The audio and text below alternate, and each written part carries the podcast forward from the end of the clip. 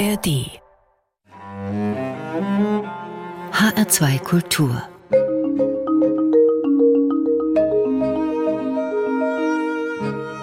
Doppelkopf mit Klaus Hofmeister. Unsere Welt ist vielfältiger geworden. Die Grenzen sind durchlässiger geworden, die Gesellschaften internationaler und wir begegnen auf den Straßen Menschen aus aller Welt. Die Nachbarn kommen aus ganz anderen Traditionen, kulinarisch, politisch und diese ganze Vielfalt, sie zeigt sich auch in religiöser Hinsicht. Da leben Sikhs neben Muslimen, Hindus neben Buddhisten, Juden und Muslime neben Christen. Damit das kein Nebeneinander bleibt oder sogar ein Gegeneinander, haben sich in Hessen in vielen Städten sogenannte Räte der Religionen oder auch Vereine der Religionen oder runde Tische der Religionen gebildet. Und einer der Pioniere dieser interreligiösen Bewegung in Hessen ist mein heutiger Doppelkopfgast, der evangelische Pfarrer im Ruhestand Bernd Apel. Guten Tag und schön, dass Sie da sind, Herr Pfarrer Apel. Schön, dass ich hier sein darf. Ich danke für die Einladung, freue mich. Pfarrer Apel, Sie gehören zur evangelischen Kirche in Hessen und Nassau, waren Pfarrer in Wehrheim und Reiskirchen und hatten dann 19 Jahre lang eine Stelle als Ökumene-Pfarrer. Jetzt leben Sie in Busek bei Gießen. Was mich besonders neugierig gemacht hat, auch für unser heutiges Gespräch, um Sie besser kennenzulernen. Sie haben 2006 in Gießen den Rat der Religionen im Kreis Gießen gegründet. Was hat Sie damals motiviert? Warum brauchte es sowas? Wir haben ganz viele bilaterale sozusagen Dialoggeschichten auch damals schon gehabt. Dialogpartner als evangelische Kirche, ökumenisch die katholische Kirche, die orthodoxen Kirchen und dann natürlich jüdische, muslimische Gesprächspartner. Es gab auch entsprechende Gremien. Aber das, was wir heute Diversität nennen, also die anderen eben nicht als Minderheiten neben einem irgendwie monolithischen Block zu sehen, das war damals ein bisschen neu und zusammen mit dem damaligen katholischen Dekan Jan Meurer haben wir gesagt, wir bringen diese ganzen Dialogpartner an einen Tisch und machen einen multilateralen Tisch. Hm. Warum brauchte es sowas? Weil zum Teil die Gespräche nur immer in diesen dialogischen Richtungen unterwegs waren und weil wir bewusst, das war vor allem mein Ansatz, dann aber auch nicht religiöse Gesprächspartner unsere Möglichkeiten anbieten wollten. Dem Landkreis, den einzelnen Kommunen, bei Fragen, die dann auch mit verschiedenen Religionen und Kulturen zu tun haben. Was sind denn das zum Beispiel für Fragen? Wir hatten schon in den 90er Jahren, das hat sich fortgesetzt, ja immer die Frage, kann man es zulassen, dass diese Moschee dort von einem Moscheeverein gebaut wird? Wir hatten Fragen nach dem Schächten, was ja übrigens auch etwas ist, wo die jüdische Gemeinschaft einzubinden ist. Wir hatten natürlich auch Fragen, die dann mit Sondergruppen zu tun haben. Also was sind denn die Ahmadiyya-Muslime? Also einfach auch Informationen zu geben. Mhm. Und das heißt, es ist eigentlich so ein Konglomerat aus religiösen Grundfragen, die man auch erstmal beantworten muss, aber auch Alltagsfragen, Herausforderungen, wo sozusagen Religion in einer inzwischen mehrheitlich säkularen Gesellschaft auch fragwürdig ist, wo nicht alles klar ist. Wer gehört denn jetzt äh, bei Ihnen dazu zum Rat der Religion in Gießen? Momentan sind offiziell Mitglieder im Rat der Religionen die Hindus, ich gehe mal durch die Religionsgeschichte, dann die Juden, die Buddhisten, die Christen, die Muslime und die Bahai. Das sind also sechs Religionen momentan, die alle auch ihre Gemeinden im Landkreis Gießen haben. Und insgesamt sind das 14 Gemeinden, Dekanate oder Einrichtungen. Ja. 14 hm. Einrichtungen aus sechs Religionen. Wie arbeiten Sie denn als Rat der Religionen? Also ich nehme an, Sie setzen sich an diesen berühmten runden Tisch dann regelmäßig? Wir treffen uns viermal im Jahr. Von Sonderaktionen oder Projekten oder gemeinsamen Konzerten mal abgesehen, treffen wir uns viermal im Jahr. Und dann sind wir mal bei den Buddhisten. Da sitzen wir dann auch zum Teil kniend auf einem Meditationsstühlchen. Oder wir sind in der, im katholischen Dekanat oder wir sind auch mal in der jüdischen Gemeinde. Das heißt, es ist immer auch ein Besuch beim anderen. Hm. Und das prägt natürlich auch nochmal das Gespräch, weil wir am Anfang immer auch ein spirituelles Wort haben aus der Tradition, die wir besuchen. Ah ja, da wollte ich gerade fragen, wie weit geht denn so die spirituelle Gemeinschaft? Also zum Beispiel, ist es möglich, zusammen zu beten? Also wir hören jeweils auf diese Texte.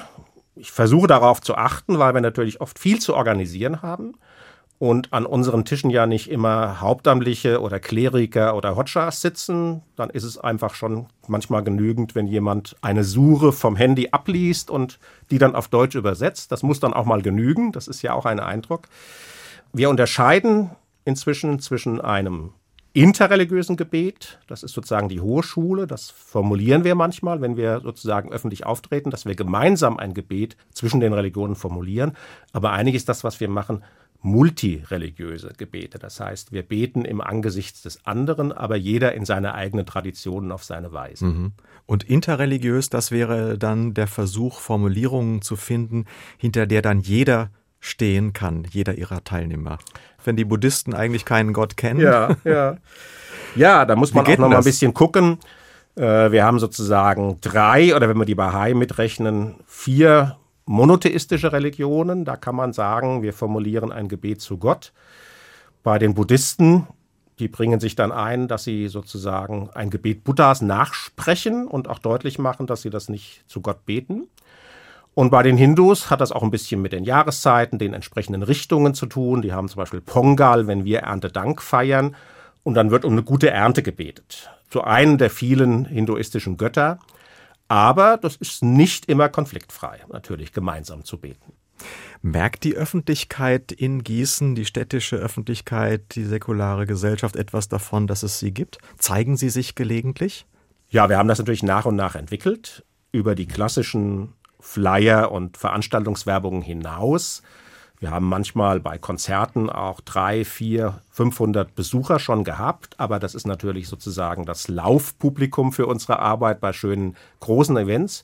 Für die Grundarbeit haben wir inzwischen eine Website, wo man sozusagen uns auch aufsuchen kann und gucken kann, welche Gemeinde kann ich zu welcher Frage auch ansprechen. Das heißt, die Gemeinden, die bei uns mitarbeiten, bieten sich auch als Gesprächspartner an.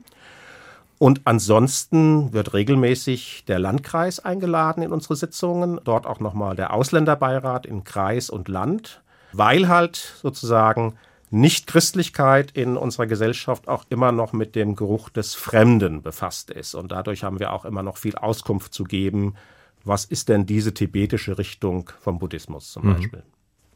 Wie gehen Sie eigentlich damit um, dass Sie aus ja unterschiedlichen Herkünften kommen, unterschiedliche Solidaritäten oder auch Verbindungen haben? Ich gehe zum Beispiel mal jetzt auf diesen internationalen Konflikt im Gaza-Krieg aktuell. Da haben sie dann Juden im Rat der Religion und sie haben Muslime und ich stelle mir vor, die haben auf ihren Handys oh. ganz unterschiedliche Timelines und ganz unterschiedliche Sichtweisen dieses Konfliktes. Wie können Sie mit diesem Konflikt umgehen in Ihrem Kreis? Mhm. Spaltet das nicht total? Naja, es trennt uns manchmal oder spirituell gesagt, es unterscheidet uns dann oft auch. Aber nicht alles Unterscheidende muss auch trennen und nicht alles Trennende muss endgültig bleiben. Insofern gibt es auch ein Auf und Ab natürlich im Dialog. Immer wenn es auf der Welt religiös aufgeladen brennt, dann brennt es natürlich auch in Gießen. Ich habe neulich in einem Zeitungsartikel einfach nochmal gesagt, Gaza und Gießen hängen zusammen. Das ist nicht nur eine Alliteration. Und ich denke, man muss dann auch genau hinschauen und auch ein Gespür dafür entwickeln, wo wird Religion instrumentalisiert und wo wird Religion auch politisiert. Das gibt es in beide Richtungen. Es gibt religionisierte Politik, aber es gibt auch politisierte Religion. Und da können wir natürlich nicht alles gut machen, was vielleicht auch falsch läuft, aber wir halten uns aus gegenseitig. Haben Sie für sowas so Regeln? Also haben Sie sich mal prinzipiell darüber Gedanken gemacht, wie man mit solchen Dingen umgeht? Also wir haben eine starke Neigung dazu zu sagen, was man ein kluger Mensch vor 20 Jahren formuliert hat. Interreligiöser Dialog ist zunächst mal eine Kultur der Differenz auch zu entwickeln. Oder offiziell hieß es, die Differenz auch zu zivilisieren. Also uns Umgangsformen nach und nach anzueignen, dass die Frage nach dem Recht haben sekundär ist. Was heißt denn das konkret, wenn Sie zusammensitzen? Das heißt, dass sowohl der Ahmadiyya-Muslim gegenüber seinen sunnitischen Freunden gleichberechtigt ist in seinem Dialogverhalten in unseren Reihen und das heißt auch richtig formal, das haben wir auch in unsere wenigen Geschäftsgrundlagen. Wir haben nicht viel Formales, aber wir haben eine Grundlage unter anderem, die bedeutet, jede Religion hat auch bei Fragen, über die wir abstimmen, eine Stimme, jede Gruppe, egal wie viele Mitglieder und wie viel Stärke sie sonst physisch vertritt. Das heißt, die Bahai können auch ein Veto einlegen, obwohl sie nur 40 Personen im Kreis Gießen sind. Mhm. Es gibt ja inzwischen fast schon so was wie eine Bewegung. Es gibt äh, inzwischen 17 Räte von Religionen, runde Tische von Religionen, wie die auch alle so heißen. Und Sie haben so ein bisschen. In Hessen. In Hessen, ja, mhm. genau, in Hessen, das ist wichtig. Und Sie koordinieren das so ein wenig. Wie stark ist so da diese Bewegung im Moment? Tut sich da was? Ist da Dynamik drin? Es tut sich insofern etwas, als wir nach einer ersten Zeit der bundesweiten Förderung sogar des christlich-islamischen Dialogs also die Politik hat in den 90er Jahren doch viel Geld in die Hand genommen unter dem Stichwort Integration, um vor allem den christlich-islamischen Dialog zu fördern. Das hat sich inzwischen auf eine andere Ebene gebildet. Sigmar Gabriel als Außenminister hat da auch sehr hinfür gewirkt, dass wir mit Muslimen ähm, in Kontakt bleiben. Und inzwischen gibt es eine Bundesebene, von der wir auch in Hessen profitieren. Der Bundeskongress Räte der Religionen, der hat inzwischen 70 Gemeinschaften, die er einmal im Jahr versucht zusammenzubringen in immerhin 13 der 16 Bundesländern. Und wir in Hessen sind da, glaube ich, ein ganz guter, gewichtiger Teil. Aber es geschieht all das, auch meine Arbeit geschieht letztlich ehrenamtlich. Insofern sollen wir uns auch nicht überschätzen. Mhm. Was ist denn so Ihre ideelle Basis oder sagen wir auch mal die ideelle Basis der Mitglieder im Rat der Religion in Gießen? Es können Freundschaften entstehen. Und ich glaube, wichtig ist, dass man in der inneren Entwicklung sich deutlich macht, ich habe das jedenfalls vollzogen ich glaube, es sind auch einige andere, zumindest bei den Monotheisten, die sagen, das ist nicht einfach nur ein Dienst an der Gesellschaft, das ist nicht einfach nur der interreligiöse Kit in Konfliktfragen, sondern wir sind sowieso aufeinander angewiesen, auch im spirituellen Sinn. Das heißt, ich habe für mich selbst, das ist auch eine theologische Entwicklung, irgendwann dann die Entscheidung gefällt, ja, es ist der eine Gott, der Juden, Christen und Muslime. Das heißt, da ist nicht so, dass ich davon sagen kann, wir beten zu unterschiedlichen Göttern, wir beten zu unterschiedlichen Göttern, nein, sondern wir beten zu einem Gott, aber in unterschiedlicher Perspektive. Ich glaube, das ist für den Dialog sehr wichtig. Ich habe das mal formuliert. Wir haben ein intrinsisches Motiv, ein Motiv auch von unserer eigenen Religiosität her, das hinausgeht über, sage ich mal, eine Integrationsleistung für die Gesellschaft. Eine erste Musik haben Sie mitgebracht, Herr Pfarrer Apel. Ralph McTell, Streets of London, Anfang der 70er Jahre, ein Hitparadenerfolg in Europa. Streets of London stellt die Probleme der Durchschnittsbürger denen der Obdachlosen, der einsamen Alten und der vergessenen Mitglieder der Gesellschaft gegenüber. Was hat Sie bewogen, zu diesem Titel zu greifen? Das ist die Sehnsucht des 15-, 16-jährigen Bernd Apel Anfang der 70er Jahre in Paris war ich in der Zeit manchmal und dann irgendwann auch mal natürlich London, rein äußerlich, aber gerade auch diese Herausforderung für die Gesellschaft, die Ralph McTell damit ausgedrückt hat. Er hat eigentlich mir so ein bisschen aus der Seele gesungen.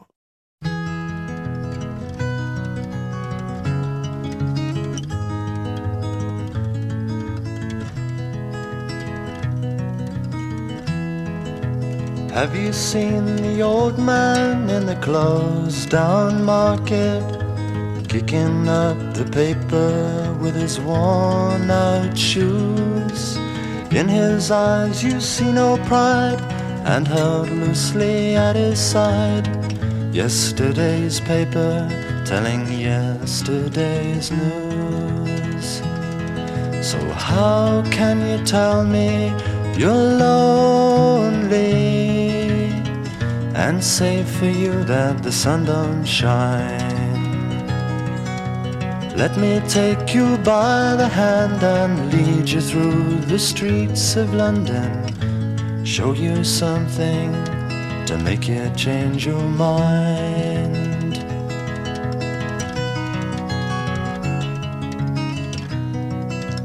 Have you seen the old girl who walks the streets of London? Dirt in her hair and her clothes in rags. She's no time for talking, she just keeps right on walking, carrying her home in two carrier bags. So, how can you tell me you're lonely and say for you that the sun don't shine?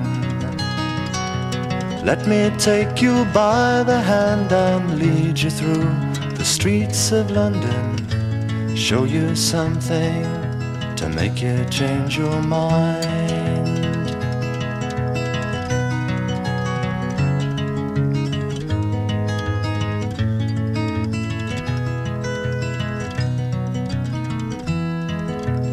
In the all-night cafe at a quarter past eleven same old man sitting there on his own, looking at the world over the rim of his teacup.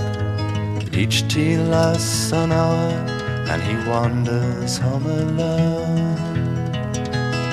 So, how can you tell me you're lonely? Don't say for you that the sun don't shine. Let me take you by the hand and lead you through the streets of London. Show you something to make you change your mind.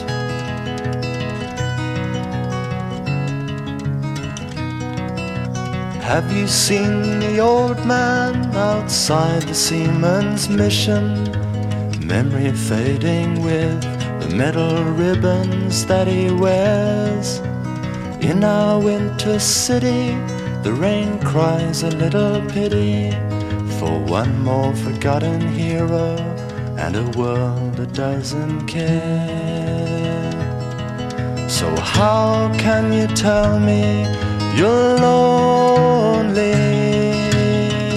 and say for you that the sun don't shine? Let me take you by the hand and lead you through the streets of London. Show you something to make you change your mind. Bernd Apel ist zu Gast im HR2 Doppelkopf. Pfarrer im Ruhestand aus Busek bei Gießen. Ich bin Klaus Hofmeister. Wir haben eben schon über das Engagement von Pfarrer Apel im Rat der Religionen im Kreis Gießen gesprochen und wie er ein wenig die Räte der Religionen in Hessen mit koordiniert. Wenn Sie das verpasst haben, sollten Sie wissen ja, dass Sie diesen und alle Doppelköpfe in der ARD Audiothek jederzeit nachhören können. Pfarrer Apel, die Verständigung zwischen Religionen auch über Grenzen hinweg ist Ihnen ein Herzensanliegen und das zieht sich durch Ihre Biografie hindurch. Wo haben Sie entdeckt, dass das Ihr Ding ist? Wenn ich es genau zeitlich einordnen will, ich denke, die, die Frucht dazu ist 1977 gelegt worden. Als 20-jähriger Student bin ich zum ersten Mal mit einer Gruppenreise vom evangelischen Jugendwerk damals in Israel gewesen mhm. und habe ziemlich schnell in den Gesprächen zum einen auch an den Golanhöhen, Blick auf die syrische Grenze, UN-Soldaten, die deutlich machten, dass das hier eine harte Grenze ist, gespürt, dass da jetzt irgendwelche religiösen Ratschläge den Konflikt nicht werden lösen können. Und in Jerusalem habe ich ziemlich schnell gelernt, dass Jesus kein Christ ist, sondern Jude war. Mhm. Das klingt heute banal, aber das war für einen evangelischen jungen, frommen Menschen in den 70er Jahren immer noch mal eine Erkenntnis. Mhm. Es gibt ja noch so einen anderen Zweig Ihres Interesses, Ihres frühen Interesses, äh, und der liegt auch in, in Afrika. Nach Afrika bin ich 1979 gekommen. Zum einen vielleicht durch so Hemingway-Romane meiner Kindheit, Schnee auf dem Kilimanjaro. Da wollte ich dann auch draufsteigen. Und zum anderen, weil ich damals sehr stark eingebunden war in die eine Weltarbeit, habe eine Examensarbeit geschrieben über entwicklungsbezogene Bildung und da war Tansania so ein Vorzeigeland. Wie kann man Menschen dazu bringen, dass sie selbst für gerechtere Verhältnisse arbeiten? Also die eine Weltarbeit, das war auch mein 70er-Ding. Mhm. Ja? Und die hat mich sozusagen im Blick nochmal geweitet über das rein religiöse hinaus zu den Fragen von Gerechtigkeit, von Fairness, von Gleichberechtigung und so weiter. Mhm. Sie waren 15 Jahre lang Pfarrer in Wehrheim und Reiskirchen und dann 19 Jahre lang Pfarrer mit dem Spezialauftrag Ökumene. Das startete, glaube ich, so in den 2000er Jahren.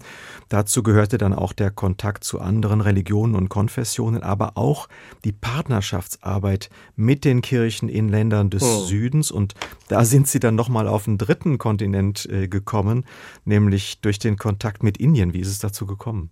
Also wir haben das, was man sonst oft eine Weltarbeit betrifft, auch bei den Kirchen. Wir haben sozusagen die Möglichkeit, dass Kirchen international mit anderen Diözesen, kirchlichen Einrichtungen, Schulen und so weiter sogenannte Partnerschaften eingehen. Das heißt auch bis hin zu vertraglichen Verabredungen reden.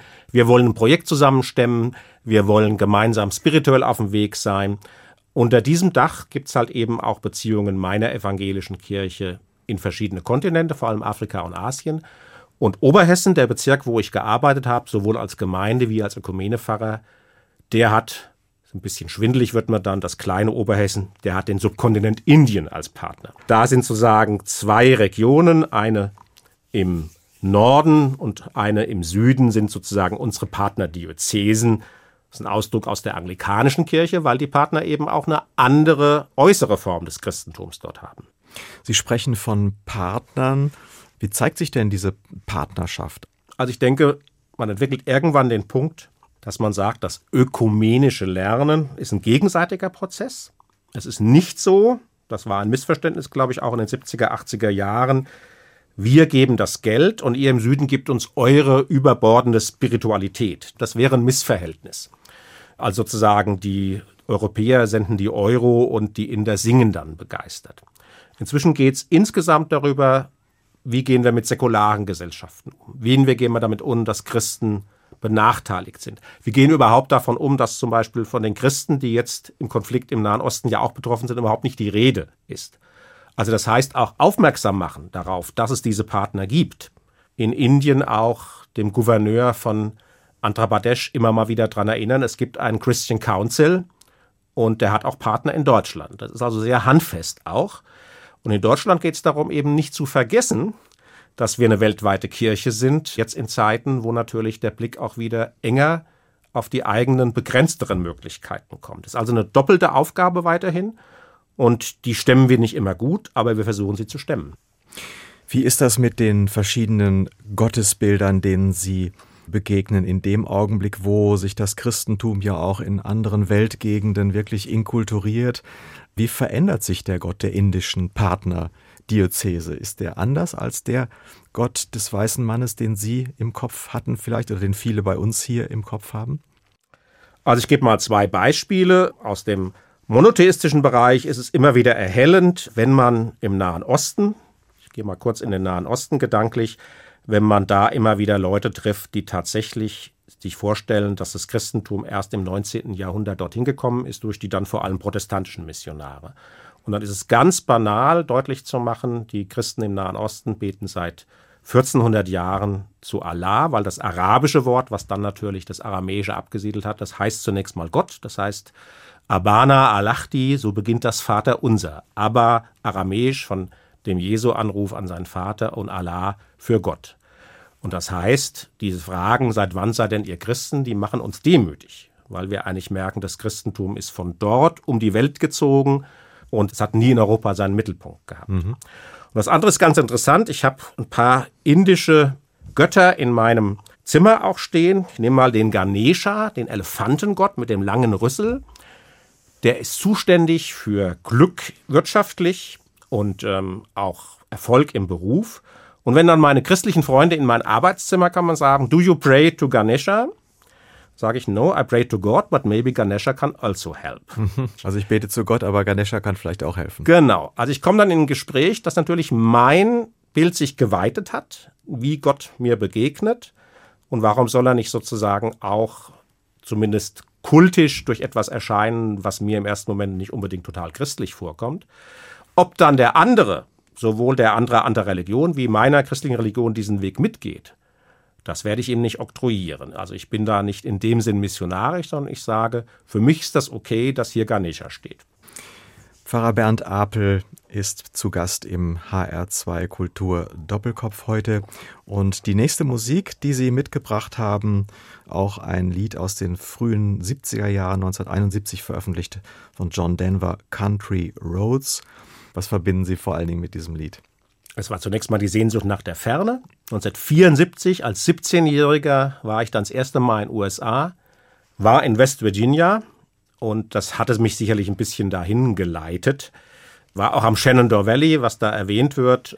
Also das ist das eine und diese innere Heimat, die ist sicherlich immer auch ein bisschen äh, die Country-Musik gewesen. Die drückt sehr viel aus. Später sind die Spirituals dazugekommen.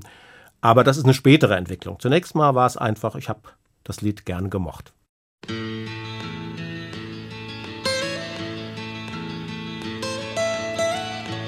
Almost heaven, West Virginia, Blue Ridge Mountains, Shenandoah River. Life is old there, older than the trees, younger than the mountains, growing like a breeze. Country roads,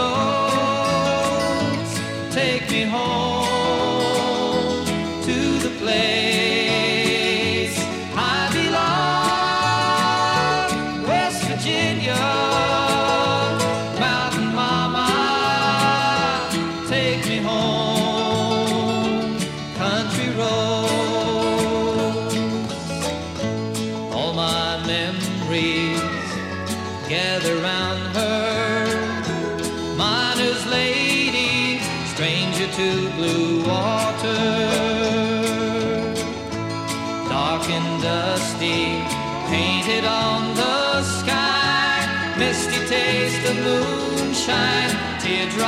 my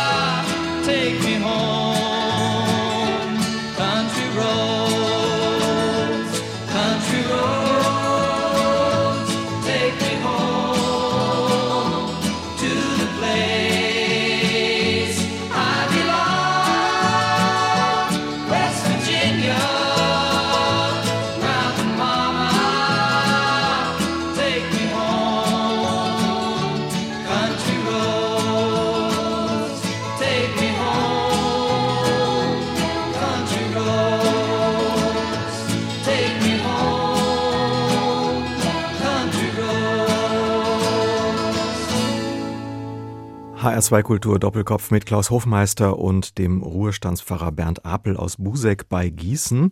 Er ist seit Studienzeiten ein interreligiös interessierter und engagierter Mensch, Gründer des Rates der Religionen im Kreis Gießen und als Ökumene Pfarrer war er fast zwei Jahrzehnte lang hauptamtlich damit beschäftigt, Menschen diesseits und jenseits konfessioneller und religiöser Grenzen und auch zwischen den Kontinenten zusammenzubringen.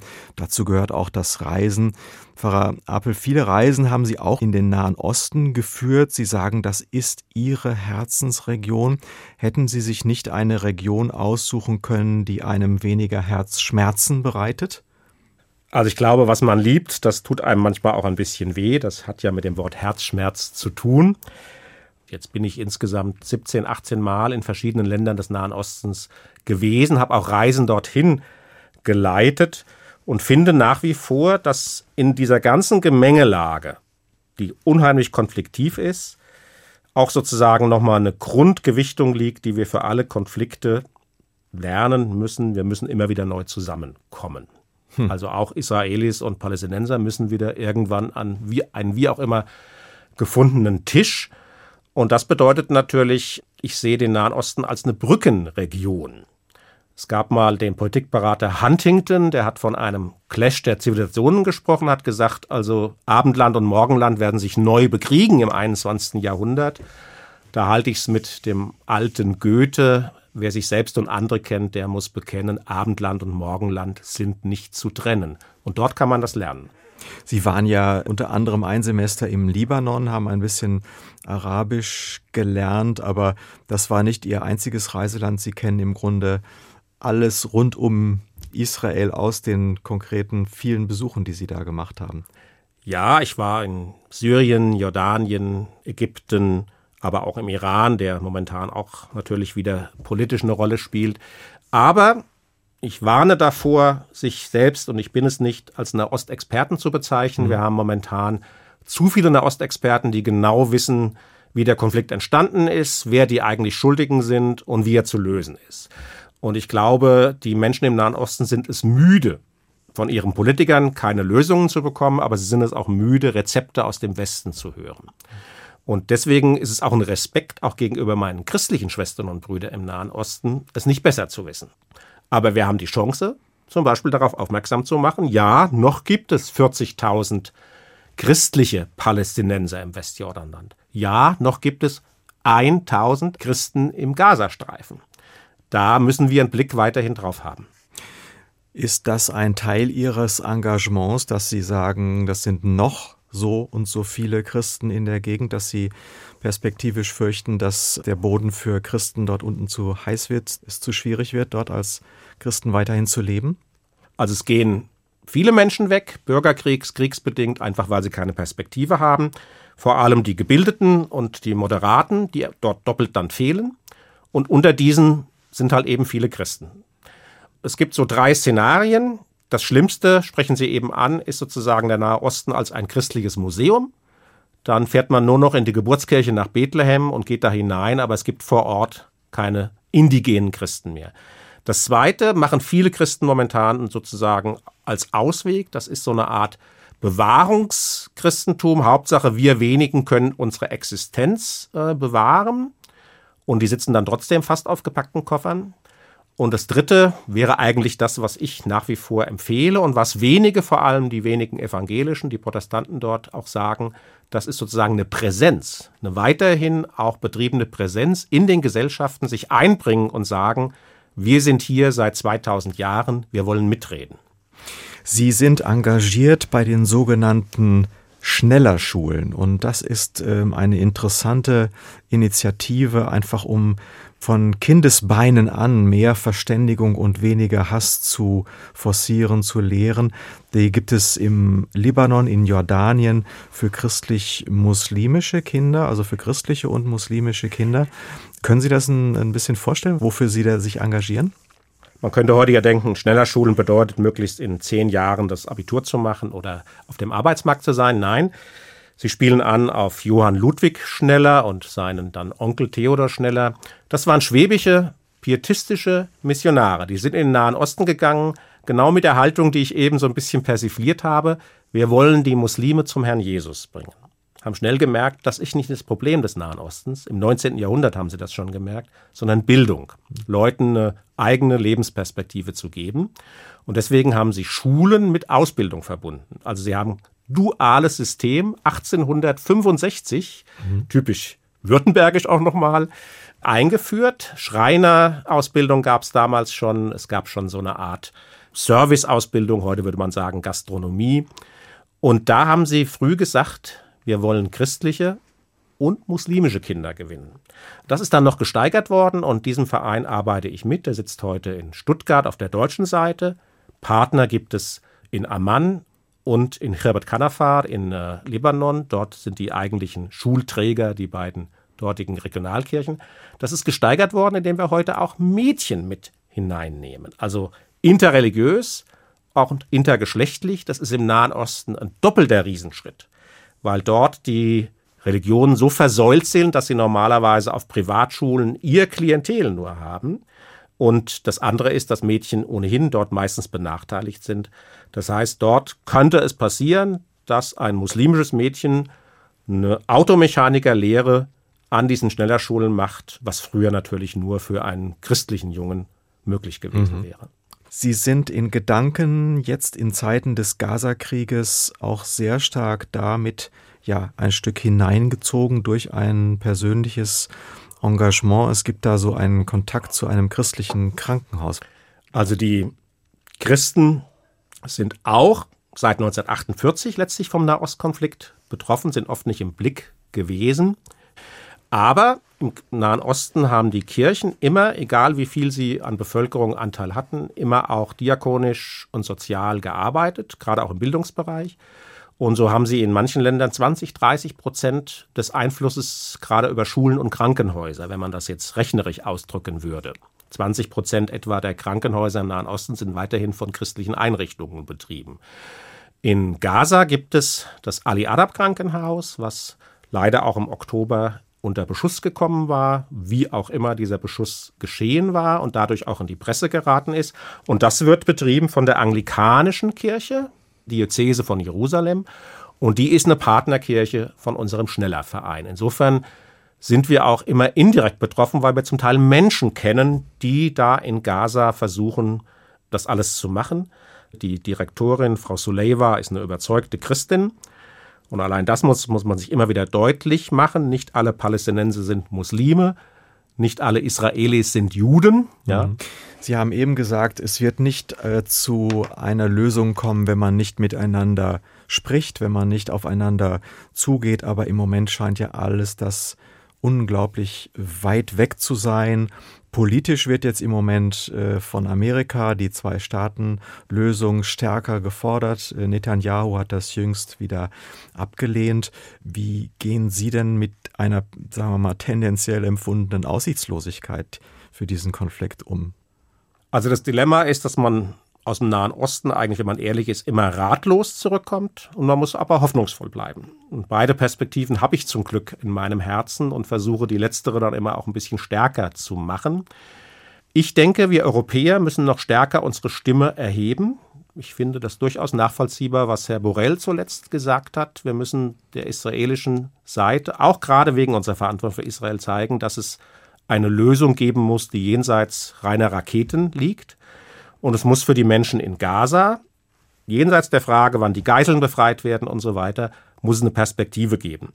Äh, man kann vielleicht sogar die Hamas ausrotten, aber die Frage der Gerechtigkeit, dann wird eine andere Generation, eine junge Generation an die Stelle der Hamas treten. Die Frage der Gerechtigkeit für Palästinenser und Israelis ist nicht gelöst durch einen Kriegssieg oder eine Kriegsniederlage.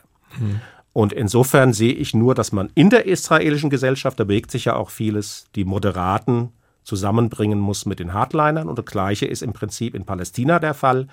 Das ist ein sehr, sehr hartes Brot, wo wir als Religion auch wenig Karten im Spiel haben. Aber das heißt natürlich auch letztlich die Fatah oder die politische Linie im Westjordanland wieder stärker machen und nicht nur auf die Hamas gucken. Aber ist die Zwei-Staaten-Lösung überhaupt noch realistisch oder ist sie undenkbar geworden? Es gehört ein bisschen zur westlichen Blindheit, um nicht das harte Wort Heuchelei zu benutzen, aber es ist jetzt in die Welt, dass wir schon in den 90er Jahren ganz nah dran waren an der Zwei-Staaten-Lösung. 1993 hatten wir die Verträge von Oslo, den berühmten Handschlag dann später zwischen Yasser Arafat und Yitzhak Rabin. Ich bin 1994 nach Jerusalem gereist, da war Yitzhak Rabin gerade ermordet worden. Und dann ist nach und nach diese Zwei-Staaten-Lösung, die damals angedacht war, wieder nach hinten gegangen. Viele Staaten haben Palästina formal anerkannt, aber die eigentlichen Machthabenden in der UNO nicht. Und das ist ein Status quo geworden. Das, was jetzt ein Palästinenserstaat wäre, ist ein Schweizer Käse. Und die palästinensischen Freunde sagen oft so ein bisschen, wir sind die Löcher da drin. Bernd, äh, wie willst du dir das vorstellen? Insofern taucht die alte Frage erstmal nochmal wieder auf, ob es nicht doch eine Einstaatenlösung geben muss, wo die Palästinenser aber eben die gleichen Rechte haben müssten. Das sehe ich momentan in der Netanyahu-Regierung nicht. Muss man gucken, wie es dort weitergeht. Und ansonsten fällt mir nur noch eine, das ist aber auch nicht ganz neu, es wurde immer mal wieder auch gedacht an Vereinigte Staaten des Nahen Ostens, wo dann zumindest das derzeitige Israel, das wie auch immer Westjordanland und Jordanien ein Grundstein sein könnten und da nochmal neu justiert werden könnte, wie bringen wir unsere Bevölkerung gerecht zusammen. Das sind so zwei Gedanken, mhm. die mich immer noch bewegen. Eine Zeile aus dem nächsten Musiktitel, den Sie uns mitgebracht haben, lautet Like a bridge over troubled water, I will lay me down. Also es muss Menschen geben, die quasi Brückenbauer sind. Sehen Sie denn im Moment in diesem Konflikt irgendeinen Menschen, der eine Brückenfunktion haben kann? Ich fände es gut, wir würden sagen, in Deutschland, auch politisch, aber auch kirchlich, wir sind in Solidarität mit palästinensischen und mit jüdischen Menschen und würden das betonen, dass es überall Moderate gibt, Das ist, glaube ich, wichtiger als zu sagen, wir sind in Solidarität mit Israel oder mit irgendeinem Staatsgebilde.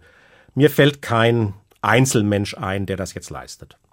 Also die Musik Bridge over Troubled Waters, Simon Garfunkel aus dem Jahr 1970. Das Stück wurde von Paul Simon geschrieben und von Art Garfunkel weitestgehend solo gesungen.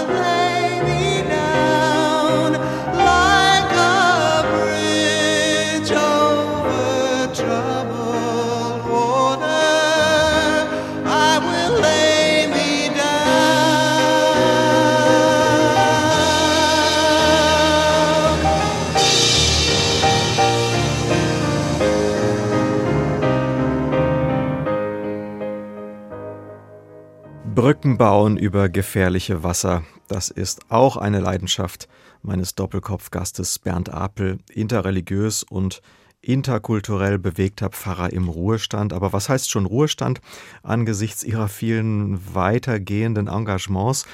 Troubled Waters, das kann man auch über die evangelische Kirche sagen. Sie wird gerade in diesen Tagen eingeholt von Missbrauchsfällen, die nun in einer Studie für die vergangenen Jahrzehnte aufgearbeitet wurden. Sie erlebt Rekordaustrittszahlen. Es droht auch Ihrer Kirche, Pfarrer Abel, ein Pfarrermangel.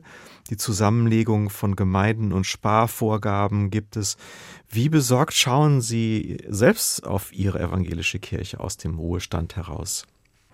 Naja, es sind zwei Sorgen. Das eine ist, dass wir tatsächlich die ökumenische Weite, für die ich mein Berufsleben lang einstand, verlieren und damit wir uns selbst natürlich auch zu wichtig nehmen dass wir aufpassen müssen, bei allem Sparen nicht nur diese Weitsicht nicht aufzugeben, sondern vor allem unseren Markenkern, der muss erkennbar sein. Das Christentum hat eine frohe Botschaft, die für Menschen was Relevantes ist. Und wir dürfen es nicht verwechseln mit Kirchlichkeit. Die Kirchlichkeit wird abnehmen. Und das ist nun mal gerade im Protestantismus noch mehr als im Katholizismus so, dass sie oft verbunden war und verbunden ist mit der institutionellen Kirche. Das heißt, Wir machen uns so ein bisschen was auch vor, wenn wir sagen, Religion wird individuell, aber das ist nicht so schlimm, weil die Menschen ja dann selbst ihre Wege finden werden. Da merken wir inzwischen, das ist gar nicht so einfach, ohne eine Gemeinde, ohne ein soziales Umfeld, ohne eine Kirche seinen Glauben auch heute zu bewahren und zu leben. Sie gehören ja einer prägenden Pfarrergeneration an, die auch stark war, einfach jetzt mal zahlenmäßig stark, aber auch eben in den 60er Jahren sozialisiert, also eine Welt orientiert, ökumenisch engagiert, sozial, politisch aktiv. Hat sich der Geist verändert, der in dieser ihrer Kirche weht? Wird sie langsam auch unpolitischer? Na, ihre Möglichkeiten haben abgenommen. Wir werden, wir sind jetzt schon keine Volkskirche mehr im Sinne, dass wir sozusagen eine Mehrheit des Volkes auch vertreten. Wir sind sicherlich immer noch Kirche für das Volk. Und diese reduzierten Möglichkeiten haben dazu geführt, dass wir uns, und jetzt nehme ich eine Kritik von Wolfgang Huber auf, dem früheren EKD-Präses-Ratsvorsitzenden und auch mein Professor an der Uni, wir haben uns ein Stück selbst säkularisiert. Wir haben den Protestantismus so zurückgefahren als sozialdiakonisch, dass wir oft vergessen haben zu sagen, wir haben eine spirituelle Botschaft. Die Kirchen sind ja institutionell sehr stark gewesen. Sie sind aber im Moment äh, in dem Augenblick, wo sie jetzt gerade unter die 50-Prozent-Quote fallen, also dass weniger als die Hälfte der Menschen in der Bundesrepublik noch einer der beiden großen Kirchen angehören, auch in einer schwächeren Position. Wie sieht es eigentlich insgesamt aus? Ist die Zeit der starken religiösen Institutionen insgesamt vorbei oder müssen jetzt auch andere Religionen einfach privilegierte Positionen in der Gesellschaft bekommen? Also das Erstere ist ja für jede Religion keine neue Erfahrung. Christentum, Judentum, Islam. Judentum hatte eigentlich nie in dem Sinne Staatsreligion, außer in der Zeit, als der Tempel sozusagen noch bestand, sind durch Macht und Ohnmacht durchgegangen. Und insofern ähm, geht weder die Welt noch das Judentum, Christentum, Islam unter, wenn jetzt sozusagen eine bestimmte institutionelle Form verschwindet. Und wir sind natürlich eine sehr ausgeprägte institutionelle Form in Europa, in Mitteleuropa, in Deutschland. Das will ich nicht miteinander koppeln. Also das Christentum vergeht nicht. Aber wir müssen Abschied nehmen tatsächlich von einem kirchlichen Rahmen, wie er uns gewöhnt war und vielleicht eines Tages auch von der entsprechenden finanziellen Ausstattung. Die andere Frage ist damit aber nicht gelöst, sondern es entbehrt auch nicht der Mühe unseres Staates und unserer Kirchen, die anderen Religionen, und das ist eine Frage des Religionsverfassungsrechts, mehr und mehr auf Augenhöhe zu holen. Also nicht nur ein muslimisches Wort zum Freitag in die Medien, sondern auch konkret bei der Frage, wie haltet ihr es mit dem Religionsunterricht? Wie haltet ihr es mit muslimischer Gefängnisseelsorge? Wie haltet ihr es mit jüdischen Krankenhäusern? Da eine Augenhöhe herzustellen. Das heißt, die Vielfalt unserer Gesellschaft letztlich auch juristisch abzubilden. Und da haben wir einfach im Land Hessen schon genügend dicke Bretter. Da will ich gar nicht von den Bundesebenen sprechen. Also noch viel zu tun im Sinne Ihres Engagements. Das war der HR2 Kultur Doppelkopf heute mit dem ökumenisch, interreligiös, interkulturell engagierten Pfarrer im Ruhestand Bernd Apel aus Busek bei Gießen. In Hessen ist er einer der Pioniere der Räte der Religionen, die sich gerade an vielen Orten bilden. Vielen Dank für Ihren Besuch im Studio. Ich habe zu danken. Alles Gute Ihnen. Und eine letzte Musik. Wachet auf, ruft uns die Stimme. Ein Kirchenlied von Philipp Nikolai aus dem Jahre 1599 zum Ende des Kirchenjahres oder auch in der Adventszeit gern gesungen. Ein sehr beliebtes Lied. Gefällt Ihnen das Lied einfach oder haben Sie eine Botschaft, die Sie damit verbinden zum Schluss? Beides. Also das Lied ist schön und ich glaube, wir können es uns in mutlosen Zeiten immer wieder gefallen lassen, aufgeweckt zu werden.